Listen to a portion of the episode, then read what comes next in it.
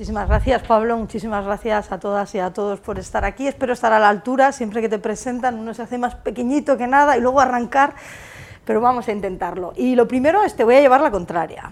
No vamos a hablar de eh, comidas y bebidas en el mundo antiguo porque el aceite es mucho más que un alimento.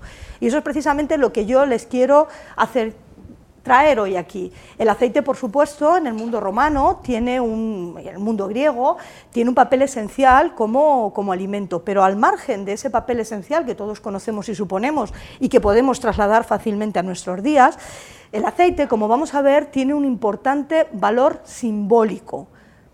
Simbólico porque está en el propio origen de la propia civilización occidental.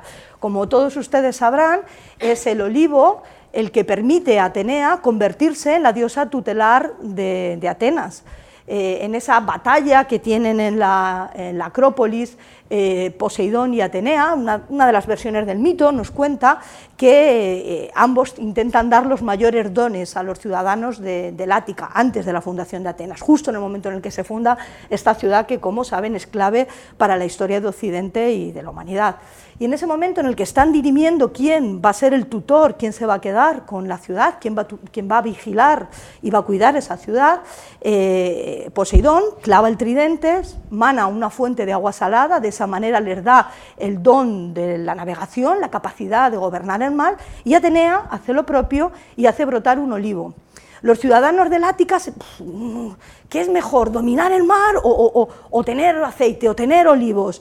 Y, la duda es tal que directamente llaman a la asamblea de los dioses, aquí la tienen representada en el frontón occidental, en esta reconstrucción del frontón occidental del, Partenón, llaman a, los dioses, a la comunidad entera de los dioses olímpicos, para que sean ellos quien dirima qué es más importante o qué es más beneficioso para una ciudad y los dioses olímpicos, todos ellos llegan al acuerdo de que qué mejor que un olivo, nada en el mundo, ¿no? Nada en el mundo antiguo, a lo mejor a nosotros nos parece bueno, pues una cosa casi obscena o, o nos parece una broma que yo les estoy gastando, pero vamos a ver cómo en el mundo antiguo el olivo es trascendental, no en el mundo antiguo, en el mundo antiguo mediterráneo, como vamos a ver.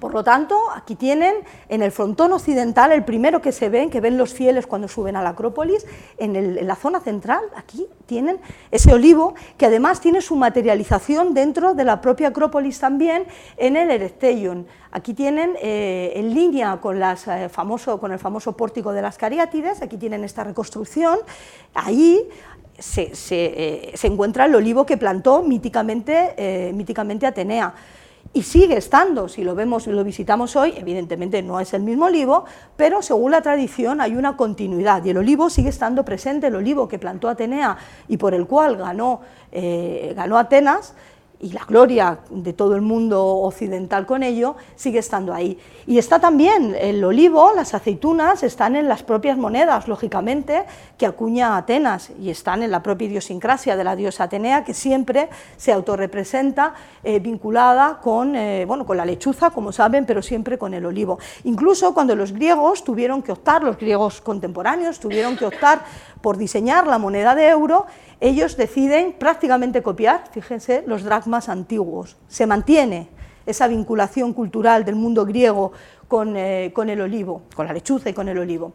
Y además les decía que es un producto estrictamente mediterráneo. Hay otro gran producto en la antigüedad, que es, el vino, nos lo ha comentado también Pablo, pero el vino es un producto, la vid es, una, planta que puede crecer en infinidad de latitudes. Si nosotros pensamos hoy en vino, vemos que hay vino en Sudáfrica, hablamos del vino australiano, del chileno, es decir, el vino eh, la planta de la vid es resistente y se adapta prácticamente a cualquier, eh, prácticamente a, cualquier climatología y edafología. No sucede lo mismo con el olivo, solo hay olivos en el Mediterráneo, solo hay olivos en las riberas del Mediterráneo. El olivo, por eso titulaba así la charla, es la esencia del Mediterráneo porque está íntimamente ligado a nuestra civilización mediterránea. Todavía hoy el olivo no se exporta a otras latitudes y sigue siendo un producto que nos define, que define nuestra gastronomía y que nos define también desde el punto de vista cultural. El olivo está en el ámbito mediterráneo desde el paleolítico. No podemos definir desde cuándo el olivo está, este arbusto, en forma silvestre, en la forma de olea oleaster, que es la forma silvestre, desde cuándo está en nuestro Mediterráneo diríamos desde siempre, ¿eh? desde en el Paleolítico tenemos ya su presencia atestiguada en la, cuenca mediterránea. A partir del año 7000 vemos que aparece ya la variedad cultivada, vemos que aparece la que conocemos como Olea europaea, es decir, la variedad europea del olivo, ya más o menos próximos a los olivos que vemos hoy en nuestros campos. En torno al año 3000, en la zona, en la vertiente oriental del Mediterráneo, hay una oleocultura ya desarrollada. Vamos a ver, con máquinas, con procesos de elaboración complejos que permiten disponer de un aceite similar, similar al que nosotros disponemos hoy en día en nuestros supermercados. Y a partir más o menos del año 1000, los fenicios, cuando llegan a la península ibérica, cuando llegan primero también a, Baleares, traen esa tecnología del olivo y traen esas técnicas de cultivo. Había olivos en la península ibérica, en Baleares, en el occidente mediterráneo, en el norte de África, antes de la llegada de los fenicios. Había olivo silvestre y sin lugar a dudas se aprovechaba, pero no existía una tecnología del, eh, aceite como la que vamos a ver, ni existía un cultivo masivo y un uso masivo de esta, eh, de esta planta y de sus derivados. Incluso las últimas investigaciones, nosotros pensábamos que la cebuche, cuando llega a Roma, que además implanta, lo vamos a ver, un mecanismo masivo para elaborar aceite de oliva y para abastecer con aceite de oliva a todas las provincias, a todas las zonas no mediterráneas que no lo pueden producir, pensábamos que directamente la cebuche, había desaparecido el olivo silvestre y los últimos estudios de las semillas, de los huesos de aceituna que encontramos en nuestros estratos arqueológicos nos están diciendo que continúa incluso utilizándose el acebuche en el occidente mediterráneo, porque ya debía ser una planta muy utilizada incluso previa a la llegada de los fenicios. Y les decía, ¿Vamos a hablar de alimentación? Sí, pero vamos a hablar también de otras cosas, porque el aceite es un producto como pocos productos hay, es un producto icónico para la civilización grecolatina. De hecho, eh, como vamos a ver, cuando un griego o un romano pensaba en el aceite, más que en su dimensión alimenticia, que la daban por sentada, pensaban en la importancia del aceite de oliva para el cuidado corporal, como base de perfumes, como excipiente, como base de ungüentos, era medicinal, aparte de la versión, digamos, eh, mm, bueno, pues seductora de los perfumes, tiene también una versión eh, medicinal muy importante. Y de hecho, hay un texto muy famoso de Plinio, que luego veremos, en el que él dice, hay dos licores, hay dos líquidos que son esenciales para el ser humano. Para el interior, el vino, para el exterior, el aceite. Y esto es lo, la mayor parte, una buena cantidad de los textos eh, romanos, griegos y romanos, nos van a hablar de ese carácter medicinal o de ese carácter terapéutico oloroso del aceite para el exterior. También vamos a ver, lo hemos visto ya, es un producto que está íntimamente ligado con la ritualidad grecolatina. Es el, eh, bueno, es el emblema de Atenea, pero además vamos a ver que tiene una multiplicidad de usos dentro de los rituales, sobre todo de los rituales funerarios, y no solo del mundo griego y del mundo latino, sino que esto va a avanzar al mundo cristiano, en época paleocristiana, en época tardoantigua, en nuestra civilización, en la cultura cristiana, el aceite, los santos óleos siguen teniendo un papel esencial. De hecho, hay un sacramento que se fundamenta directamente, como saben, que es la extrema unción en la, unción de, en la utilización de estos óleos. Y también nos puede parecer secundario en iluminación. Vamos a ver cómo el aceite de oliva es clave en la iluminación de la vida cotidiana en el, mundo, en el mundo antiguo. Una iluminación que muchas veces también se une en su carácter místico, en su carácter simbólico, con lo ritual, como vamos a ver en esta charla. Como ven, les quiero contar muchas cosas, no sé si llegaremos a buen puerto, pero lo primero es determinar que evidentemente no se utilizan los mismos aceites para todos los usos, sino que los aceites están, la elaboración y el tipo de aceite está condicionado para, eh, para los usos para los que se van a, se van a utilizar. Realmente, como, como, ustedes saben bien, el aceite no es otra cosa que eh, zumo de aceituna. No hay ningún proceso químico, no sucede como en el caso del vino, que hay reacciones químicas, en el caso del aceite es exclusivamente zumo de aceituna que se consigue por el prensado del, fruto del olivo, de la aceituna. Eh, lo que nos va a condicionar la calidad del aceite y el tipo de aceite van a ser dos cuestiones. Por un lado, el tipo de extracción que realicemos del aceite. En el mundo antiguo, al igual que en las sociedades tradicionales, cuando hablamos de olicultura antigua, muchas de las cuestiones de elaboración que les voy a comentar ahora son exactamente iguales desde el siglo I, desde el cambio de era, hasta el siglo XVIII-XIX, cuando se produce una transformación en los procesos de extracción eh, del aceite y en la mecanización del campo. Hay una continuidad. Cualquiera de esas eh, almazaras tradicionales de las que, con las que hablaba antes con Pablo, de Mallorca tienen la misma tecnología, si van a visitarlas, que las que tenía una almazara romana, como vamos a ver, del siglo I. Por lo tanto, en esas almazaras se consigue aceite a partir de eh, tres prensados. En el primer prensado se consigue el aceite de más calidad, que es el oleum floss, hay una segunda eh, prensada, que es el oleum sequence, que vendría a ser un aceite de peor calidad, y en la tercera prensada eh, en la que se añade agua caliente, eh, ese aceite ya no es apto para consumo humano. Ese aceite se correspondería con nuestro aceite de orujo. El problema es que en el mundo antiguo no existen las capacidades técnicas para refinarlo y eliminar los benzopirenos, los materiales eh, que salen por la combustión del aceite, que son nocivos para la salud. Por lo tanto, esa tercera prensada, ese aceite lampante, va directamente al uso en iluminación, como vamos a ver. Y otra de las cuestiones que también, como ustedes saben, influye en la calidad del aceite es el grado de maduración, el momento en el que se produce el prensado, el grado de maduración de la aceituna. Aquí tienen esta foto que me encanta, en la que vemos desde los colores verde, de, verde original de la aceituna, cómo van evolucionando hasta el color negro de la aceituna ya madura. A menor grado de maduración, menor rentabilidad, porque el fruto tiene menos agua, es más difícil de exprimir y da menos rentabilidad, pero por supuesto muchísima más calidad. Nosotros hablamos ahora y se han vuelto a, poner de moda o, se han revitalizado los aceites de prensado en verde, que se se prensan ahora en noviembre. Estos aceites se corresponden con lo que en el mundo romano se denominaba Oleon onfacium.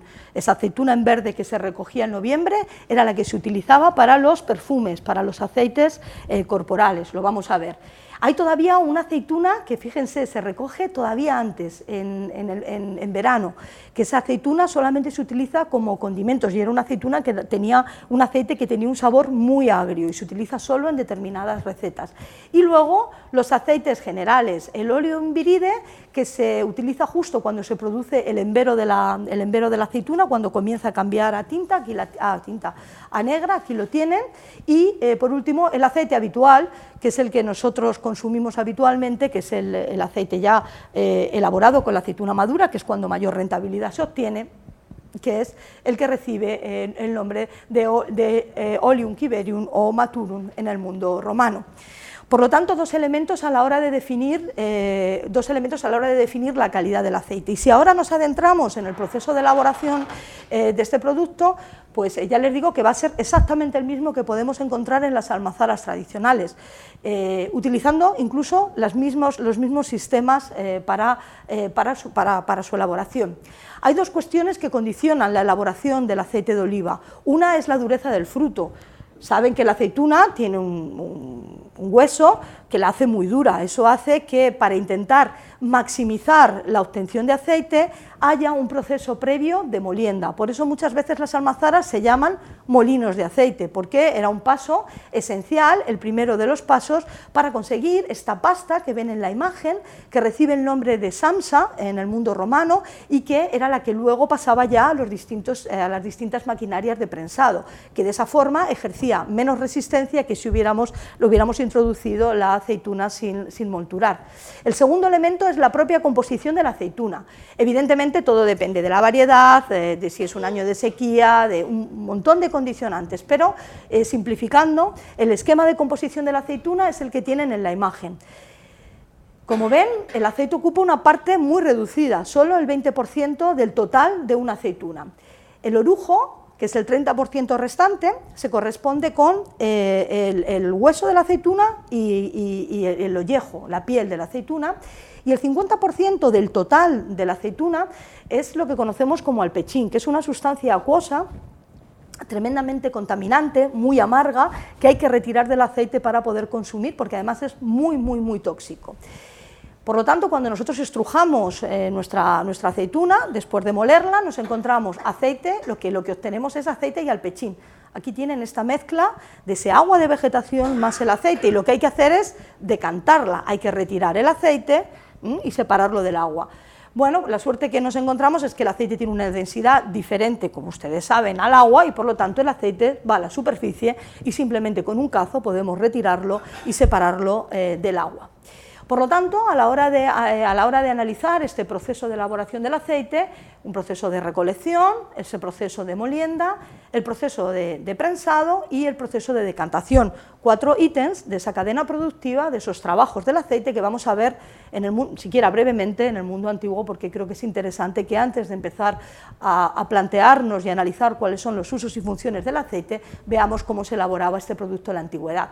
Tenemos un buen número de representaciones sobre la recolección de la aceituna y tenemos muchos textos clásicos de los agrónomos latinos, sobre todo en los que nos hablan de cómo trabajar los olivos, especialmente Columela, que saben que era un autor, eh, un autor gaditano del siglo I, que en su trabajo de Re Rústica analiza todos los trabajos del campo y le dedica un espacio muy amplio al olivo, a sus trabajos y a todas las cuestiones relativas también a la elaboración del aceite. Les decía que iconográficamente también es un tema que gusta en la antigüedad, es un tema que se representa habitualmente. Aquí tenemos esta representación en mosaico, eh, en este mosaico de del, siglo III de San Román Angal, en el que vemos que se está ordeñando la aceituna. Este es un elemento también diferencial a la hora de definir la calidad del aceite. Evidentemente, eh, las aceitunas ordeñadas, lo vemos también en este sarcófago de Córdoba, cogidas directamente del árbol, tenían más calidad eh, que las, o propiciaban aceites de más calidad que las aceitunas que se vareaban. Aquí tienen este, eh, esta ánfora de Antímedes del British Museum, eh, en la que vemos en el siglo VI cómo varean, estos operarios varean directamente los olivos y luego recogen las aceitunas. Sabemos además que el vareo provoca daños en la planta, pero que agilizaba también las labores. Y sabemos que una y otra forma de obtención o de recolección de la aceituna se utilizaba en el mundo antiguo dependiendo del tipo de aceite al que iba encaminado contaminada en cuanto a los molinos, no me quiero detener aquí, ahora mismo tenemos un amplísimo conocimiento sobre la tecnología de elaboración eh, del, aceite en la antigüedad. Conocemos muchísimo sobre los sistemas de molienda, sobre los sistemas de prensado y es un tema además en constante debate y actualización de datos. Contarles solo que vamos a encontrar dos tipos de molinos distintos, unos los que tienen aquí arriba, que son molinos de muelas eh, verticales, eh, que son típicos del mundo griego y del Mediterráneo oriental, que Roma va a tomar como propios. Otros, estos molinos horizontales, que llamamos mola olearia, que son los mismos que encontramos para moler el trigo y que van a tener unos usos muy, muy amplios y que son característicos del occidente del Mediterráneo. Y sabemos que estas molas se utilizan por primera vez en el mundo ibérico, en la zona catalana, eh, y que desde allí se van a ir difundiendo por todo el Mediterráneo y van a ser también utilizadas para la elaboración de aceite. Aquí tienen las primeras de ellas, las muelas, digamos, de carácter griego o de origen griego, estos trapetum, estos trapeta, en los que vemos dos variantes, dependiendo de cómo es el mortarium, cómo se lleva a cabo, eh, bueno, de, la forma de la, de la, propia muela, y recuerdan directamente a los molinos de sangre tradicionales de las eh, almazaras etnográficas, aunque siempre en el mundo romano son por operarios, eh, eh, por, trabajadores, no son molinos de sangre como luego eh, sucederá en el mundo andalusí, avanzando el tiempo en el que se incorporará la fuerza animal. Ya les digo que estos molinos son típicos del, del Oriente, hay algunos ejemplos en la península ibérica, en Hispania, pero muy, muy reducidos. Lo típicamente occidental van a ser estos molinos, este que tienen aquí eh, realmente es un molino harinero, pero son exactamente los mismos, que en mayor tamaño se van a utilizar para las labores del aceite. ¿Qué permite este molino? Nos lo dice Columela también, dice que es un molino mejor porque permite regularlo en altura y eso permite darle un mayor grosor o un menor grosor a la salsa, a la pasta de aceitunas, y es mucho más rápido, es mucho más ágil. Y en las grandes almazaras que vamos a ver hispanas, que van a exportar aceite a todo el Imperio Romano, van a ser estos los molinos que se van a utilizar y no los otros que se van a quedar restringidos a la zona, a la zona oriental y al norte, a, Italia y al norte de África. Voy a beber un poquitín de agua, que puede ser complicado si no. Discúlpenme. Bien, una vez que hemos visto la, molienda de la aceituna, vamos a ver los sistemas de estrujado. En algunos casos, sobre todo en, pequeñas elaboraciones familiares, domésticas, mm, para subsistencia o para alimentar a la familia, directamente la, aceituna ni se molía, sino que se utilizaban sistemas más básicos, más rudimentarios de extracción, como los que tienen en la imagen. Eh, podían molerse o podían no molerse. Es verdad que como son producciones tan pequeñas, pues ya se obtenía una buena cantidad de productos simplemente por un estrujado básico. Este estrujado que tienen aquí, una de las prensas más famosas, es esta prensa de torsión que vemos ya en escenas del segundo milenio egipcias vinculadas al, al vino y que vamos a tener muy bien documentadas etnográficamente. Esta imagen que tienen aquí es una, es una imagen sarda.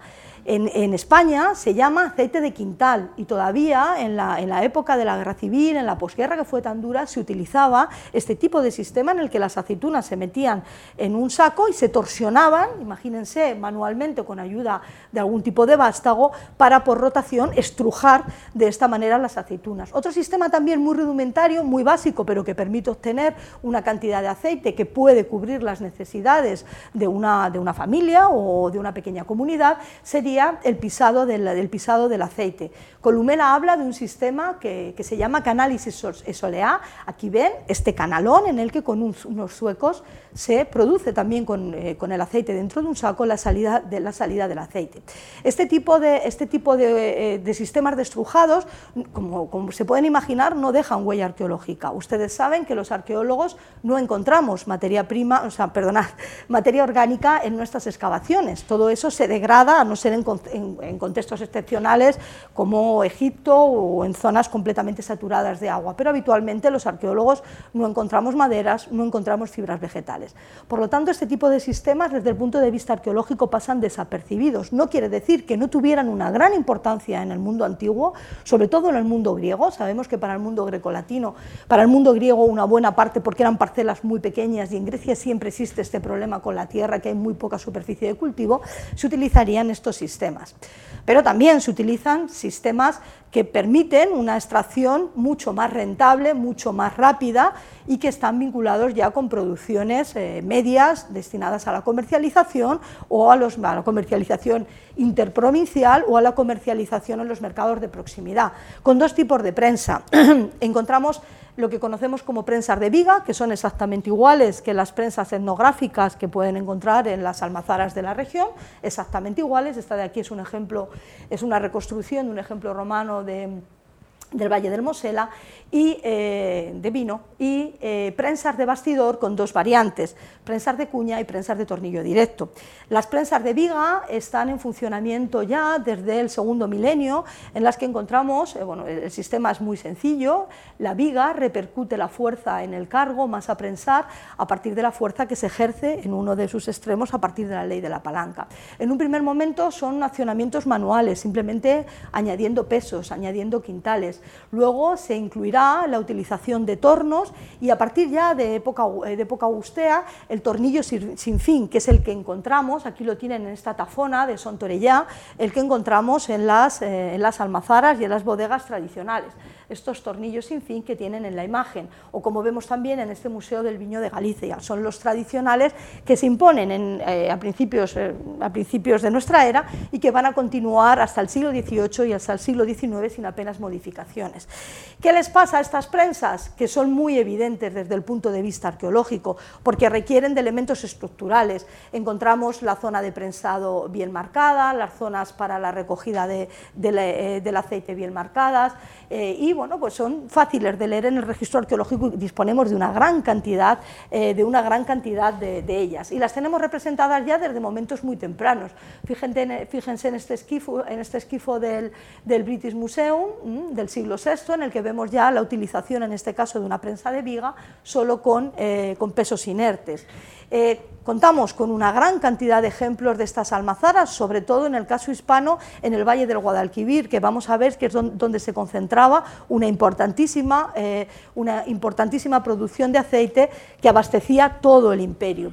Aquí, aquí la tienen, fíjense el tamaño que llegan a tener estos contrapesos, que es espectacular en este ejemplo de Cuétara, de la zona de Jaén, y en esta espectacular reconstrucción realizada por José Luis Serrano Peña para los Robles, Jaén, en la que ven, estos serían estos contrapesos que tienen en la imagen, eh, utilizando, accionando estas gigantescas eh, prensas, de, estas gigantescas prensas de viga, que como pueden imaginar son tremendamente rentables y que permiten extraer hasta la última gota eh, del aceite. Otros ejemplos, simplemente para que vean en muchos casos la monumentalidad que llegan a tener estas almazaras en época romana, sobre todo a partir del cambio de era, como esta de Teruel de la Loma del Regadío, ya del siglo III, en el que vemos eh, cinco prensas trabajando en batería y un, bueno, pues una gran, un gran hangar destinado eh, y con, una, con un empaque constructivo muy grande destinado para la elaboración de aceite, o las prensas de Volubilis en Marruecos, una ciudad en la que hay 160 almazaras dentro de la ciudad, eh, que era un gran centro de producción urbano de aceite, en las que vemos también estos, estas zonas de prensado realizadas en piedra, con estos grandes depósitos para la recogida del, del aceite. Junto con estas grandes prensas, que son las que van a caracterizar las grandes explotaciones oleícolas de época antigua, tenemos también las pequeñas prensas de bastidor, que en general se sitúan en contextos urbanos y están destinadas para producciones de menor eh, calado. ¿Qué les pasa a estas prensas? Lo mismo que nos pasaba en el caso de, eh, de, los, eh, de, los, espartos o de los sacos o, ¿no? o de los canales para pisar la aceituna, que están realizadas en madera. ¿Las ven?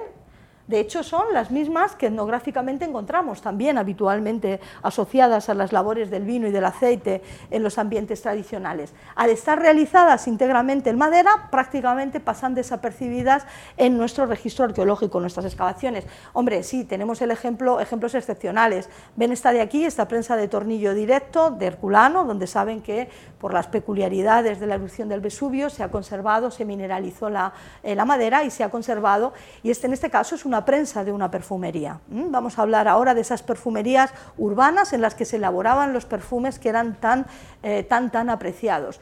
Las dos variantes, la primera de ellas, la primera que se introduce es la prensa de cuñas, en la que ven, se van incorporando, conforme va bajando la masa a prensar, se van metiendo los tablones horizontales y luego las cuñas para ir propiciando la bajada, de, eh, la bajada del cargo, aquí lo tienen, y en el caso de las prensas de, tornillo directo, eh, serían, pueden tener uno o dos, es esa rotación de la tuerca del tornillo la que hace que baje eh, el cargo y se, prese, y se prense de esa manera el mosto el mosto, perdón, el aceite, también el mosto, pero en este caso el aceite. y pasamos ya al último momento del proceso productivo, que es la decantación. Les decía, una vez que nosotros estrujamos la aceituna, sale al pechín y sale aceite. De hecho, sale al pechín en una cantidad masiva en relación al propio aceite.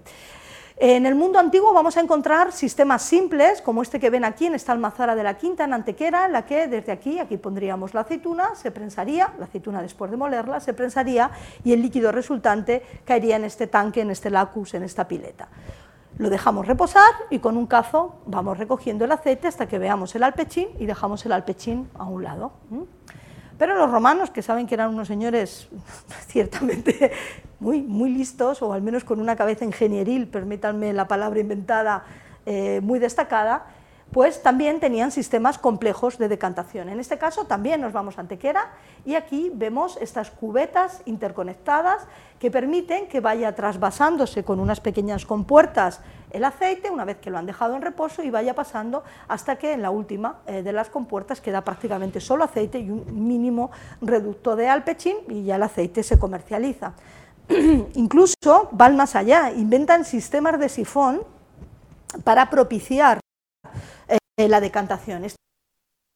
Cenéfijas, ven esta batería de, nosotros llamamos dolia, de recipientes cerámicos de boca ancha, aquí se produciría el prensado, el aceite y el alpechín discurriría al primero de estos, de estos depósitos, en los que ven tenemos un tubo anexo que permite, por la presión, por la teoría de vasos comunicantes, que el alpechín suba, de manera natural y se decante y se derive hacia el siguiente lebrillo, hasta, hasta la siguiente tinaja. Como ven, sistemas realmente complejos para intentar automatizar al máximo en las labores de decantación, acelerarlas y provocar eh, de esa manera eh, bueno, pues el, eh, el trabajo más rápido y más eficiente del aceite. Por lo tanto, y con esto ya cerramos el apartado de elaboración, como hemos visto, vamos a encontrar aceites de lujo, aceites eh, como este eh, oleum acerbum o oleum aestivum, con esas con esas aceitunas verdes tan duras que dan tan poco rendimiento y que va a estar dedicado solo para, va a ser utilizado solo para recetas muy concretas,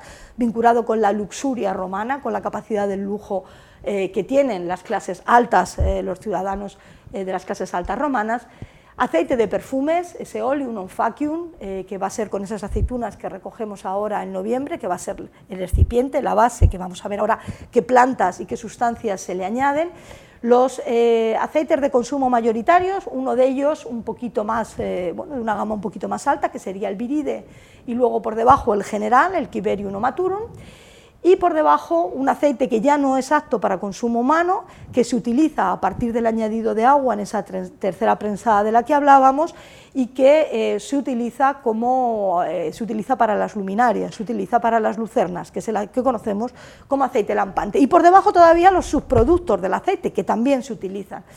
El alpechín, que recibe el nombre de amurca en el mundo romano, es, es sustancia que les decía que es muy tóxica, muy amarga, eh, y que ahora mismo es un verdadero problema medioambiental en Jaén y en las zonas, en las grandes zonas productoras de aceite, se utilizaba en la antigüedad como insecticida y herbicida precisamente, ¿eh? se diluía, se intentaba diluir en agua y se utilizaba como herbicida.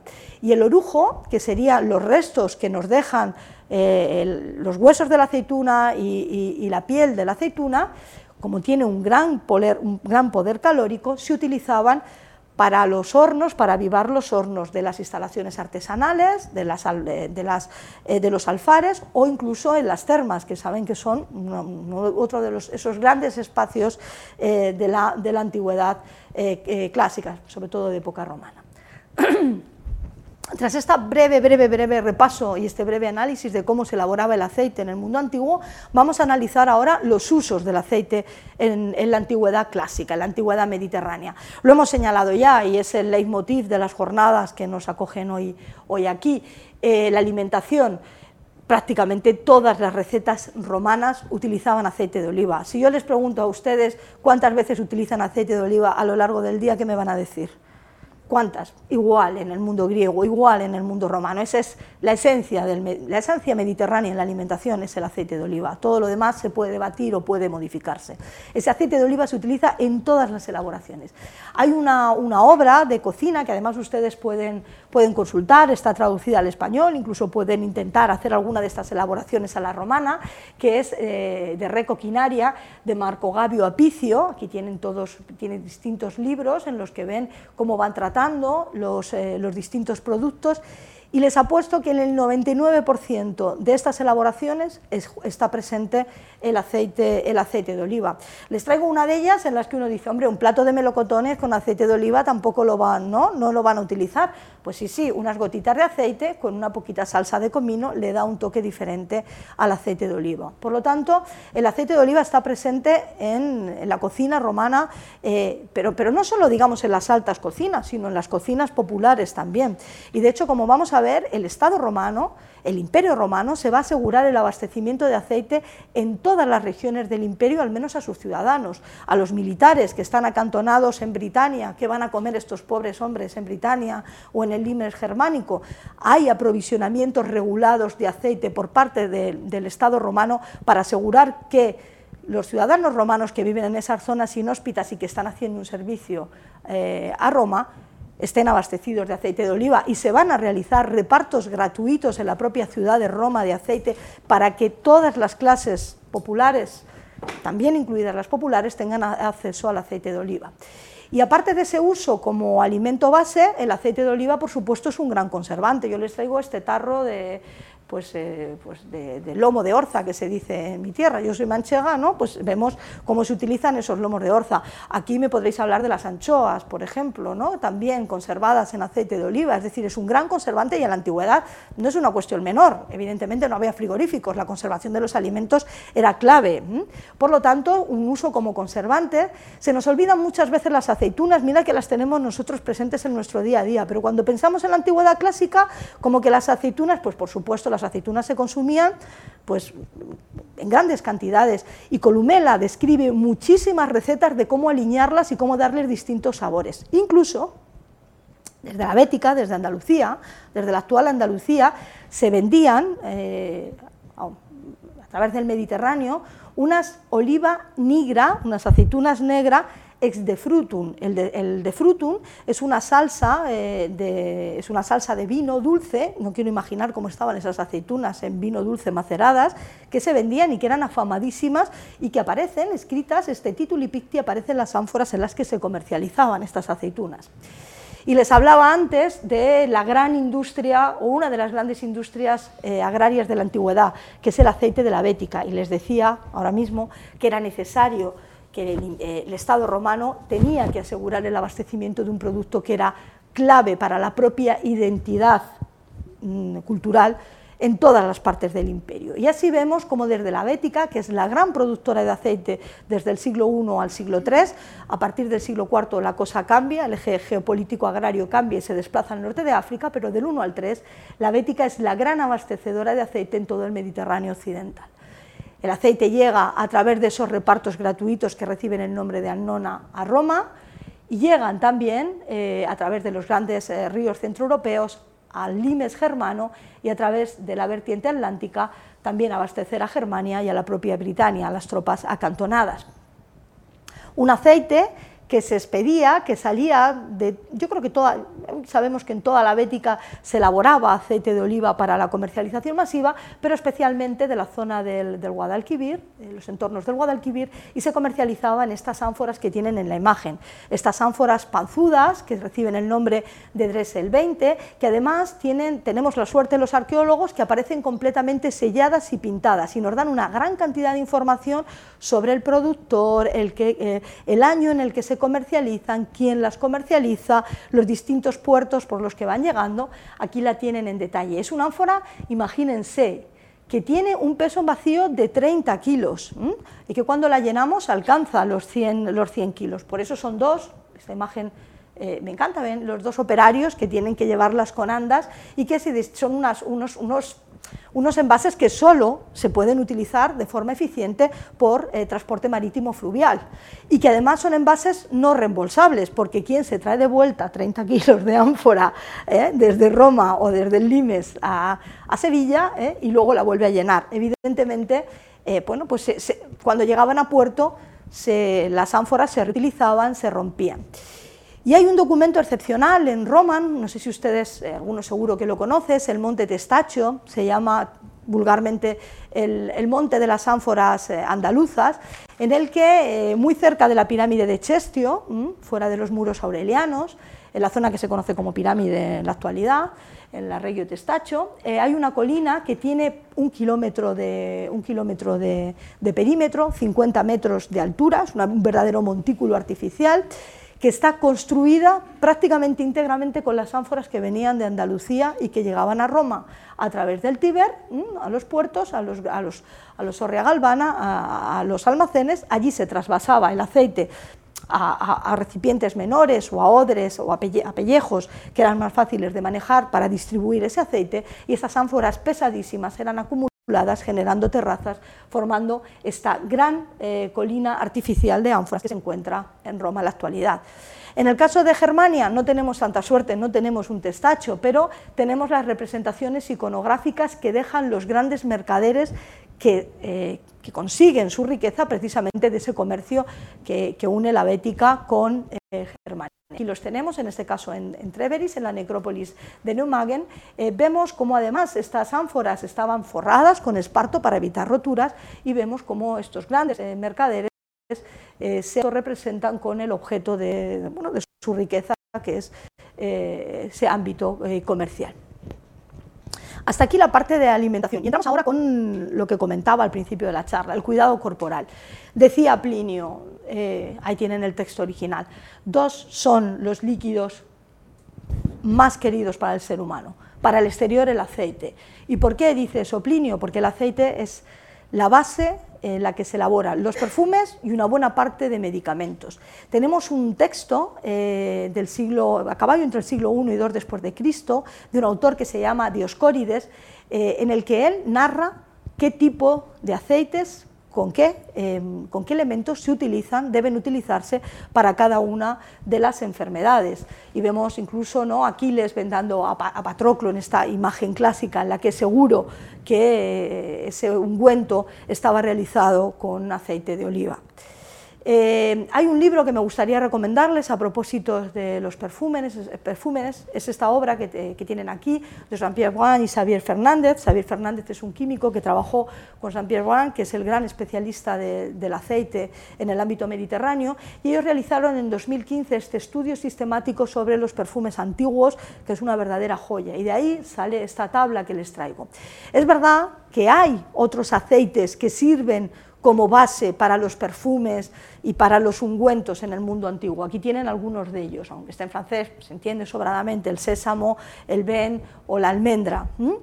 Pero la mayor parte de los perfumes que se elaboran en el Mediterráneo están realizados con base de aceite de oliva, de ese aceite de oliva verde eh, que, se, eh, que se prensaba en el mes de noviembre. Y luego imagínense, eh, desde plantas perfumadas, pues todas las que se puedan imaginar, se añadían en distintas cantidades, eran verdaderamente perfumistas en el sentido actual del término, en el que las grandes marcas mantienen en secreto los porcentajes de los distintos elementos que añaden a sus perfumes. Los, los perfumistas clásicos eran, sobre todo de época romana, que es de donde tenemos más datos, eran exactamente igual, y también pues, se añaden resinas, eh, bueno, pues aquí tienen algunos alguno de ellos, incienso, láudano, gálbano, especias, la canela, la canela era esencial en el mundo antiguo, ¿no? tiene un olor tan particular y se utilizaba muchísimo en las distintas elaboraciones, junto con otro tipo pues, de, eh, materiales como la miel, la sal o el propio, el propio vino. Aquí tienen una imagen que, a mí me, fascina y son de estos documentos iconográficos que yo creo que el pintor que la elaboró no pensó nunca la puerta que nos abría a la intimidad y a la cotidianidad del mundo antiguo. Él no lo pensó, él representó ahí una escena de una perfumería urbana. Y a mí, cuando la veo, digo, madre mía, menos mal que a este señor le dio por pintar esto y menos mal que la historia, ¿no? el Vesubio, nos ha dejado que la recuperemos, porque nos ofrece datos íntimos, de cómo funcionaban estas perfumerías, que eran siempre urbanas, que se situaban en las zonas de tránsito, pues como pasa ahora, ¿no? en las zonas de cruce de las ciudades, cerca del foro, cerca de las termas, y vemos toda la cadena productiva del aceite. Miren, aquí tienen estos dos amorcillos que vemos en grande, que están utilizando una de esas prensas de cuña arcaicas que les decía, con esos mazos, vemos cómo fluye el aceite, como aquí hay otro operario, son angelotes, pero bueno, son artesanos al final, es la representación un poco más florida del artesanado, en el que lo que están haciendo es calentar las esencias, las flores, las especias, las resinas que se están utilizando en los distintos perfumes o en los distintos, eh, o, en los distintos ungüentos. Aquí vemos cómo se mezclan, vemos cómo están mezclando ya el aceite de oliva, porque el aceite de oliva se prensaba también dentro del propio atelier, dentro del propio, eh, de la propia perfumería, vemos cómo se mezclan, vemos aquí un angelote, otro operario que tiene el armario de las esencias, aquí se guardarían los perfumes una vez elaborados, ¿para qué? Cuando llegaran las clientas y vemos cómo se huele la muñeca, este gesto es el que realiza la clienta, se huele la muñeca a ver si le convence o no el perfume que le está ofreciendo eh, otro de los vendedores, otro de los perfumistas. Vemos, por tanto, en esta espectacular eh, pintura de la Casa de los Betty todo el proceso de elaboración, de venta y de prueba del perfume. Y este texto de Plinio me gusta mucho, porque en el fondo hemos cambiado muy poco en muchas cosas. ¿no? Dice, el más alto título de recomendación de un perfume es que al pasar una mujer que lo lleva, atraiga por sus efluvios incluso a aquellos que están ocupados haciendo cualquier otra cosa. Seguro que cualquier perfumista actual firmaba esto, sí, sí, que pase y que la miren, ¿no? o que le miren. En, el caso, eh, en, nuestro, en nuestro mundo el perfume también está, en el mundo romano también, eh, ahora lo vamos a ver, los hombres se perfumaban, pero es verdad que era uno de los grandes atributos femeninos. Este es otro mosaico del Museo del Bardo, el de Sidi Grip, y aquí vemos a una gran señora, una gran aristócrata romana, con toda su panoplia antes de entrar a las termas. Eh, sus sandalias, su ropa que se va a quitar para bañarse, y fíjense aquí en este léquito, en el que además el, que realizó el cartón, el que realizó el dibujo del mosaico, nos quiso dejar claro que lo que había era aceite. Fíjense cómo densa, cómo cae, cómo gotea, ¿no?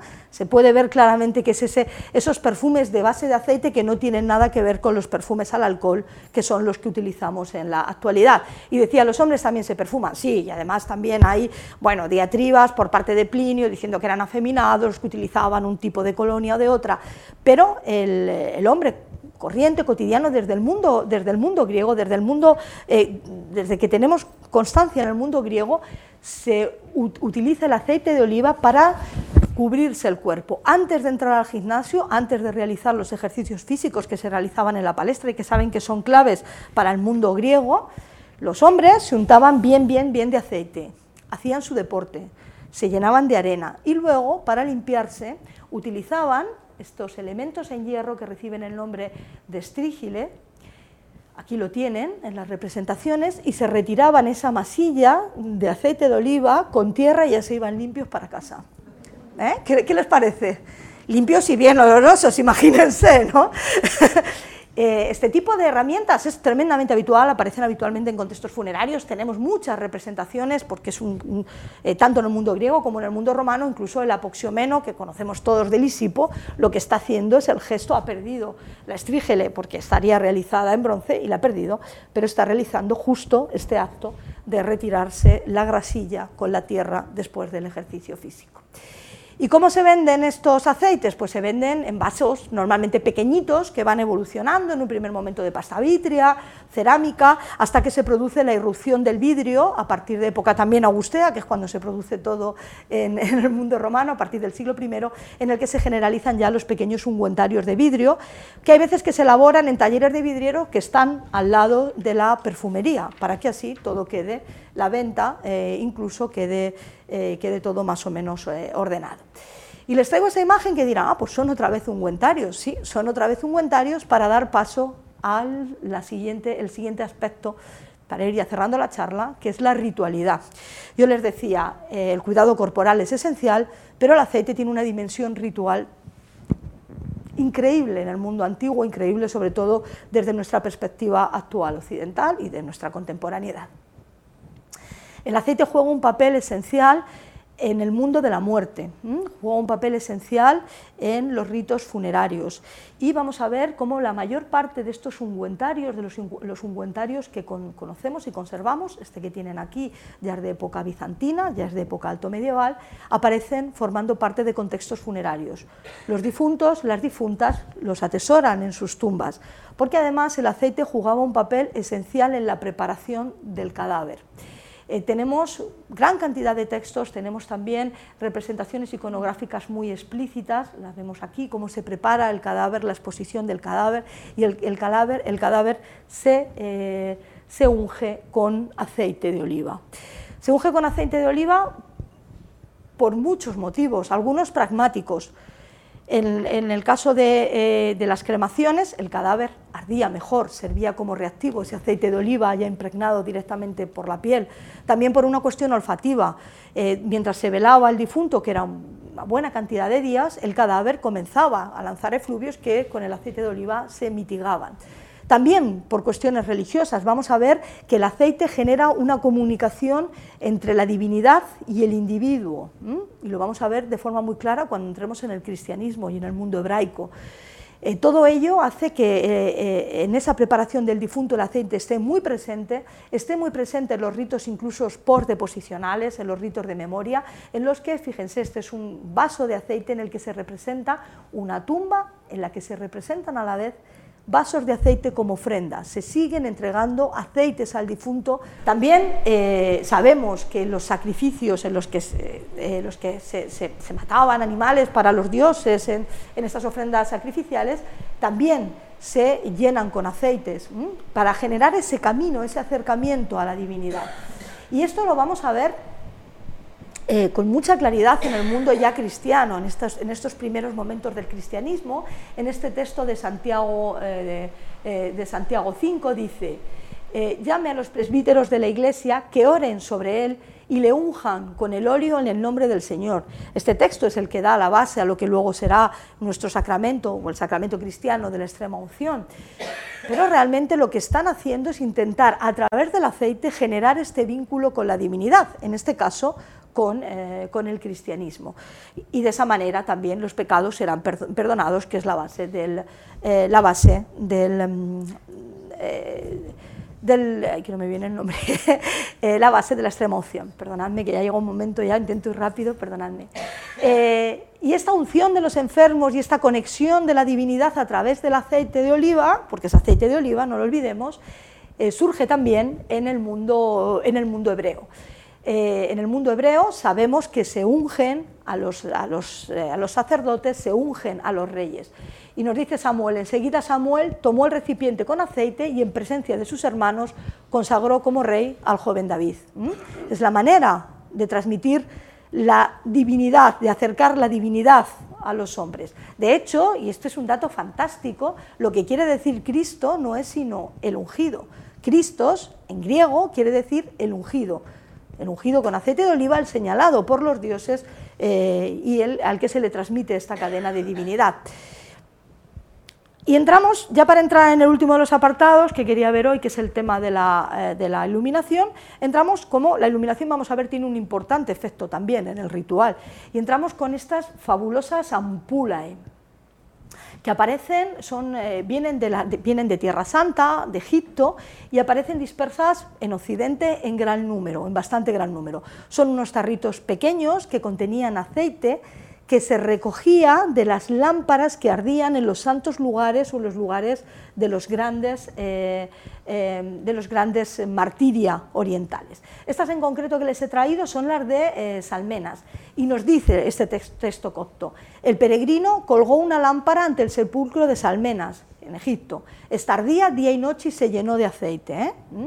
Y cuando alguien cogía el aceite de esa lámpara y se friccionaba con él a una persona enferma, esta sanaba del mal que padecía poder divino transmitido, en este caso a partir de los mártires, eh, a, través del aceite, a través de la luminaria, y estas, eh, estas viajaban al occidente mediterráneo bueno, pues como recuerdos, de alguna manera, como souvenir de Tierra Santa, cuando eh, los viajeros volvían a sus casas, pero también con este carácter milagroso. Y ya para acabar, la iluminación. Ya les he dicho que el, necesariamente había una gran cantidad de aceite disponible para iluminar, porque el aceite de la tercera prensada no se podía utilizar para alimentación y pasaba directamente a utilizarse con fines de iluminación.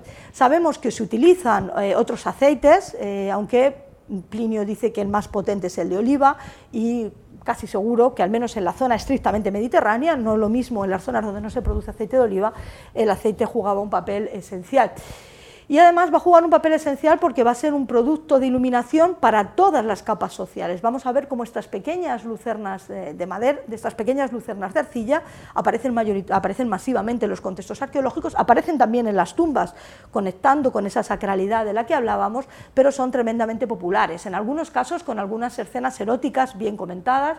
Esta me gusta especialmente, es especialmente soez, no sé si la ven con claridad, porque une los trabajos, eh, de eh, lo que está haciendo esta señora es recoger aceituna y lleva también el componente erótico añadido que no les voy a marcar. Si no lo han visto, casi que mejor, casi que mejor ve por ahí algunas caras, casi que mejor para, para ustedes.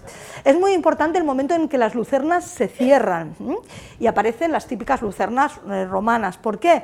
Porque eh, bueno, el aceite no chorreaba y era una forma, era una forma también de se, se, economiza su elaboración ya que se realizan a molde. En principio las lucernas griegas, las lucernas fenicias y púnicas, las lucernas del, primer, eh, del segundo y del primer milenio antes de Cristo son lucernas abiertas, a veces bueno, se les marcan eh, para, meter, eh, para meter la mecha estas, estas pequeñas ondulaciones, pero ya a partir del siglo III antes de Cristo y ya en el siglo I antes de Cristo de forma masiva, los romanos, que ya sabemos, ¿no? hemos dicho antes lo hábiles que eran para estas cuestiones, comienzan a elaborar lucernas en cerámica masivamente eh, a molde. Aquí las tienen. Aquí tienen este ejemplo del Museo de Albacete en el que se ha conservado milagrosamente el molde, el superior el inferior, aquí así quedaría dentro, se incluye dentro eh, la cerámica, se moldea y tenemos el recipiente. ¿Qué permite esto? Abaratar muchísimo el proceso de producción de las, de las lucernas, que a partir de este momento comienzan a aparecer masivamente en los contextos de todo el Mediterráneo y, de, y, también en zonas, en zonas del interior de, de Europa. Aquí tienen la evolución, no me voy a detener, tipológica de estas, de estas lucernas a lo largo del Imperio Romano. Por supuesto, no todas las lucernas estaban realizadas en cerámicas y tenían una única mecha, eran estas tan populares. Hay también lucernas, lucernarios realizados en metales preciosos, en bronce, incluso en plata, dependiendo nuevamente de la categoría social del el personaje que las utilizara. Esta que tienen aquí es una máscara trágica, eh, la tienen aquí en perfil, realizada en bronce, yo le tengo mucho cariño porque esta la encontré yo en Complutum. Y, eh, bueno, le tengo muchísimo cariño por muchos motivos, pero bueno, uno de ellos es eso y no me, pues aquí la tienen en sección, eh, como en este infundibulum se llenaba de aceite y luego la mecha eh, ardía en la, zona de, en, la zona de, la zona inferior, que ahora no consigo que funcione, ahí ardía la mecha.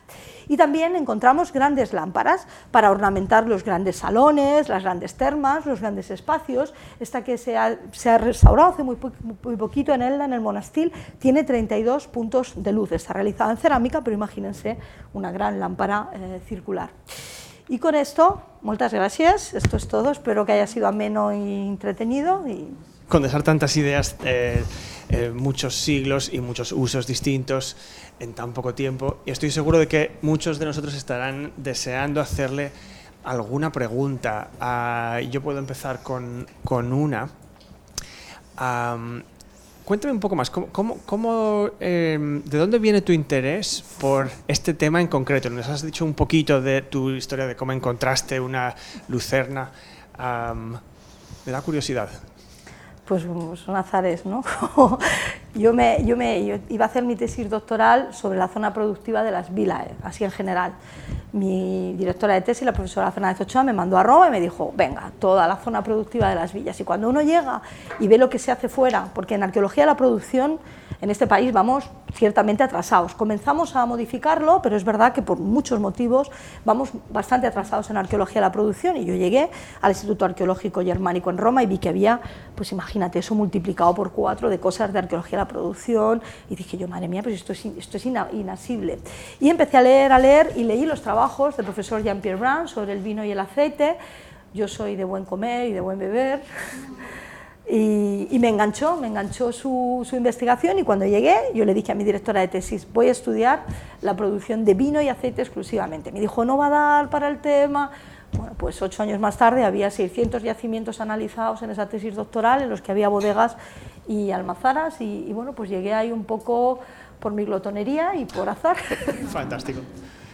Y una única pregunta más y después les dejamos que, ustedes también pregunten algo, pero ¿alguno de los objetos que nos has enseñado o de los que nos has hablado es un descubrimiento particularmente reciente o quizás más en general? Eh, ¿Este es un campo en el que se estén descubriendo cosas nuevas, interesantes? hoy en día? ¿O ya sabemos todo lo que teníamos que saber?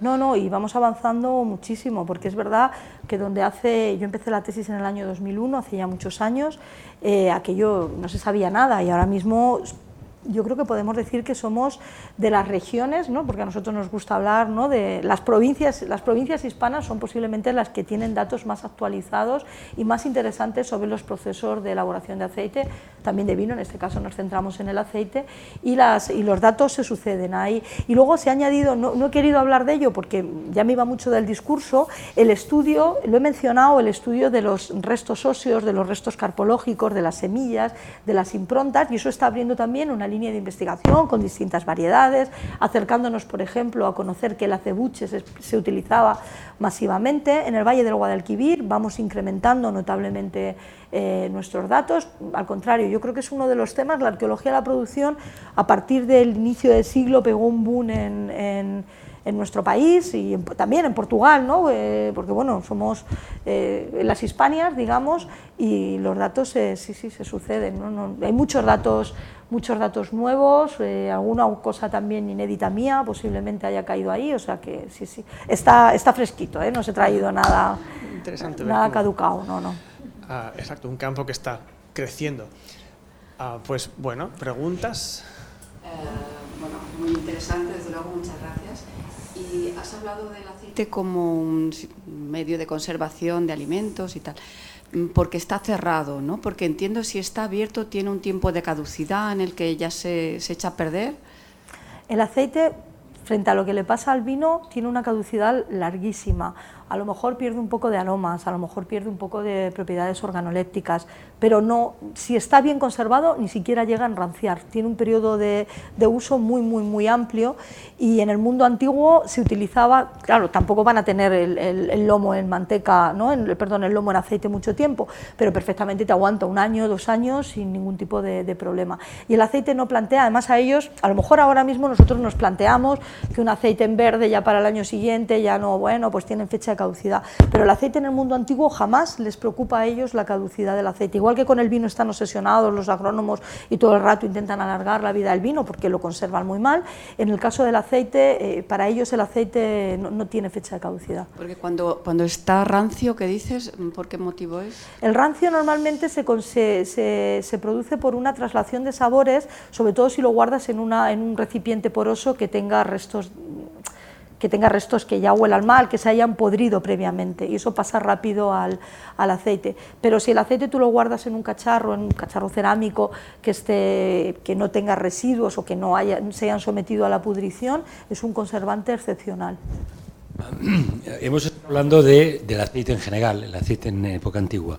Actualmente, cuando hablamos de aceite, hacemos mucho énfasis en las variedades. La gente ha sofisticado el uso, que es esa variedad, esta otra. En el mundo antiguo existía también un poco esa cultura, o hablaban de aceite en una manera, digamos, más amplia. O hay datos que permitan pensar que hacían matices con variedades, especialidades, algún tipo de destino especial. Pues te voy a contestar de dos maneras, porque es un tema que a nosotros nos preocupa mucho, ¿no? Eh, ¿Cómo era el aceite? ¿Qué variedad era la más próxima al aceite que consumían los romanos? ¿no? Ellos realmente no hablan de variedades, hablan de regiones productoras. Ellos lo que dicen es que el aceite del Guadalquivir es de gran calidad o que el aceite que se produce en los entornos de tal ciudad es muy bueno. No llegamos a tener variedades como tal cuando ellos sí que hablan de variedades de aceituna, de, uva, que, tampoco podemos trasladar a las variedades actuales, pero ellos al menos sí reflexionan de esas variedades. Ellos, para ellos la, aceituna es aceituna y no llega al más allá. De hecho, sorprendente es este dato que os daba, que es de hace un año, creo que salió la publicación, de que vemos que en esas grandes almazaras eh, de la bética lo que se está produciendo o se está produciendo a partir de incluso de acebuche, ¿no? y para ellos sigue siendo olivo igual. Ellos no, no, no discriminan tanto. Es verdad que cuando luego los carpólogos, que son los, eh, los, científicos que estudian los restos de las semillas, empiezan a analizar eh, los, restos que se nos han conservado, ahí ellos sí que ven diferentes variedades que intentan aproximar de alguna manera a la picual o a la cornicabra, intentan, eh, pero fíjate, esta se parece a esta es decir, había diversidad de especies, pero no, no estaban pautadas, ni marcadas, ni determinadas, y digamos, ellos no, eran, no reflexionaban sobre, sobre esos distintos tipos de aceite. Bueno, de aceituna. Bueno, los romanos ganaron la guerra, los, cartagineses la perdieron. total. ¿Eh?